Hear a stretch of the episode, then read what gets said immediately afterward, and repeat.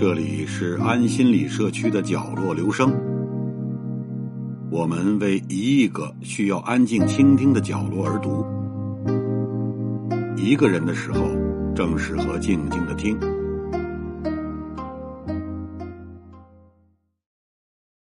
当我应承了为老西安写一本书后，老实讲，我是有点犯难了。我并不是土生土长的西安人。虽然在这里生活了二十七年，对过去的事情却仍难以全面了解。以别人的经验写老城，如北京、上海、南京、天津、广州，要平了大堆业已发黄的照片，但有关旧时西安的照片少得可怜，费尽了心机在数个档案馆里翻腾。又往一些老古董收藏家家中搜寻，得到的竟是一些西安事变、解放西安的内容，而这些内容国人皆知，哪里又用得着我写呢？老西安没照片，这让多少人感到疑惑不解。其实老西安就是少有照片资料，没有照片的老西安正是老西安，西安。曾经叫做长安，这里用不着解说的，也用不着多说。中国有十三个封建王朝在此建都，尤其汉唐是国家的政治、经济、军事、文化中心，其城市的恢宏与繁华辉煌于全世界。可宋元之后，国都东迁北移，如人走茶凉，西安随渐新衰败。到了二十世纪二三十年代，已经已经荒废，沦落到规模如现今陕西的一个普通县城的大小。在仅有唐城十分之一的那一圈明朝的城墙里，街是土道，铺为平屋，没了城门的空门洞外就是庄稼地。胡姬壕、壕丘和劳地，夜里有猫头鹰。飞到钟楼上叫嚣，肯定有人家死了，老的少的，要在门首用白布草席搭了灵棚哭丧；而黎明出城去报丧的，就常看见狼拖着扫帚长尾在田埂上游走。北京、上海已经有洋人的租界了，蹬着高跟鞋、拎着小坤包的摩登女郎和穿了西服、挂了怀表的先生们，生活里。大量充斥了洋货，言语里也时不时夹杂了密斯特之类的英文。在西安街头的墙上，一大片卖大力丸、治花柳病、售虎头万金油的广告里，偶尔有一张两张蝴蝶的、阮玲玉的烫发影照。普遍的把火柴称作洋火，把肥皂叫做洋碱，充其量。有了名为“大方”的一间照相馆，去馆子里照相，这是多么时尚的事儿！民间里广泛有着照相会摄取人的魂魄的，照相一定要照全身，照半身有杀身之祸的流言。但照相馆里到底是怎么回事？十分之九点九的人，只是经过了照相馆门口，向里窥视。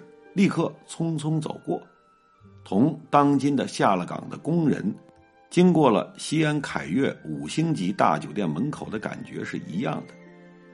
一位南郊的九十岁的老人曾经对我说过，他年轻时与人坐在城南门口的河壕上拉画，源头是由大方照相馆窗里蒋介石的剧照说开的。一个说。蒋委员长不知道一天吃的什么饭，肯定是顿顿捞碗干面，油泼的辣子调的红红的。他说：“我要当了蒋委员长，全村的粪都要是我的，谁也不能食。”这老人的哥哥后来在警察局里做事，得势了，也让他和老婆去照相馆照相。老人说：“我一进去。”人家问全光还是侧光，我倒吓了一跳。照相还要脱光衣服？我说我就全光吧，老婆害羞，她光个上半身吧。正是因为整个老西安只有那么一两间小小的照相馆，进去照的只是官人、军阀和有钱的人，才导致了今日企图以老照片反映当时的民族风情的想法落空。也是我在写这本书的时候，首先感到了老的西安。区别于老的北京、上海、广州的独特处，但是西安毕竟是西安，无论说老道新，若要写中国，西安是怎么也无法绕过去的。如果让西安人说起西安，随便从街上叫住一个人吧，都会眉飞色舞的排阔。西安嘛，西安在汉唐做国都的时候。北方是北夷呀，南方是南蛮吧？现在把四川盆地称天府之国，其实天府之国最早说的是我们西安所在的关中平原。西安是大地的原点，西安是中国的中心。西安东有华岳，西是太白山，南靠秦岭，北临渭水。土地是中国最厚的黄土地，城墙是世界上保存最完整的古城墙。长安，长安，长治久安。从古至今，它被水淹过吗？没有。被地震破坏过吗？没有。日本鬼子那么凶，他打到西安城边就停止了。据说新中国成立时选国都地点，差一点就又选中了西安呢。瞧瞧吧。哪一个外国总统到中国来，不是去了北京、上海，就要来西安呢？到中国不来西安，那等于是没真正来过中国呀。这样的显摆，外地人或许觉得发笑，但可以说，这种类似于破落大户人家的心态，却顽固的潜藏于西安人的意识里。我曾经亲身经历过这样一幕。有一次。我在一家宾馆见着几个外国人，他们与一个女服务生交谈，听不懂西安话，问怎么不说普通话呢？女服务生说：“你知道大唐帝国吗？在唐代，西安话就是普通话呀。”这时候，一只苍蝇正好飞落在外国游客的帽子上，外国人惊叫：“这么好的宾馆，怎么有苍蝇？”女服务生一边赶苍蝇一边说：“你没瞧见这苍蝇是双眼皮吗？它是从唐朝一直飞过来的。”西安人凡是去过镇江的北固山的，都嘲笑那个梁武帝在山上写着的“天下第一江山”几个字。但我在北京却倒遇到一件事，令我大受刺激。那是我第一次去北京。我要去天桥找个熟人，不知怎么走，问起一个袒胸露乳的中年汉子：“同志，你们北京天桥怎么去？”他是极热情的，指点坐几路车到什么地方，换坐几路车，然后顺着一条巷直走，向左拐，再向右拐，如何如何就到了。指点完了，他去教导起了我。听口音是西安的，边远地区来不容易啊，应该好好逛逛呀。可我要告诉你，以后问路，不要说你们北京天桥怎么去，北京是我们的，也是你们的，是全国人民的。你要问就问，同志，咱们首都的天桥在什么地方？怎么个走呀？皇城根下的北京人口多么满，这一下。我就憋了。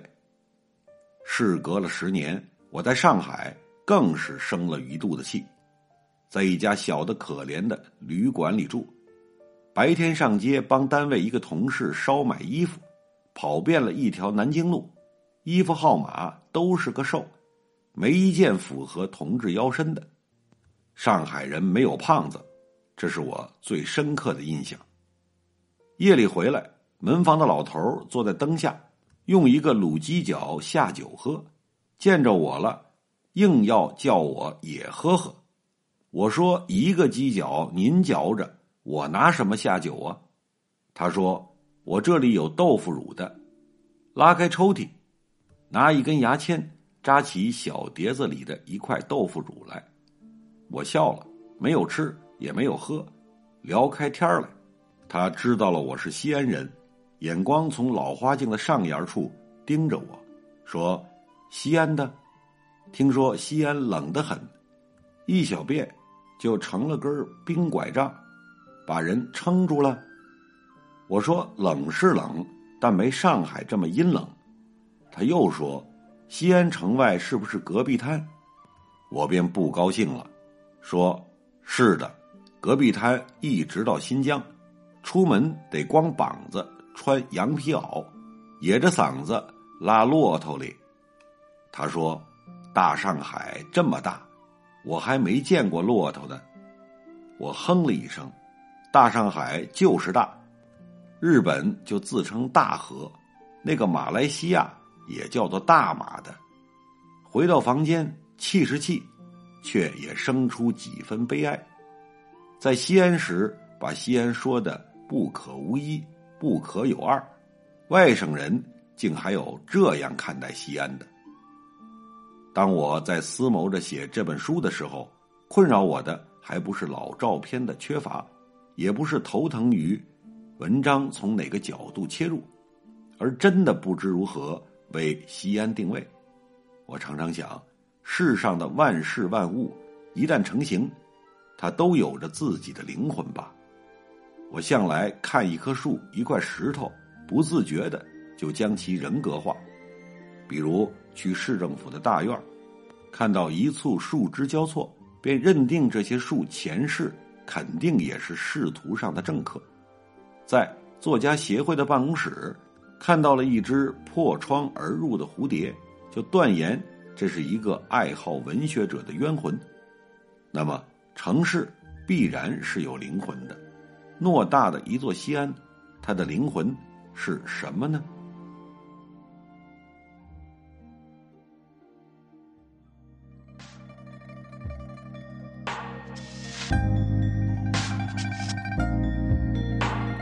以上为您朗读的选自贾平凹所著《老西安》一书，谢谢来自每个角落的慧心倾听，请记住这里，我们在一起呢，咱们天天见。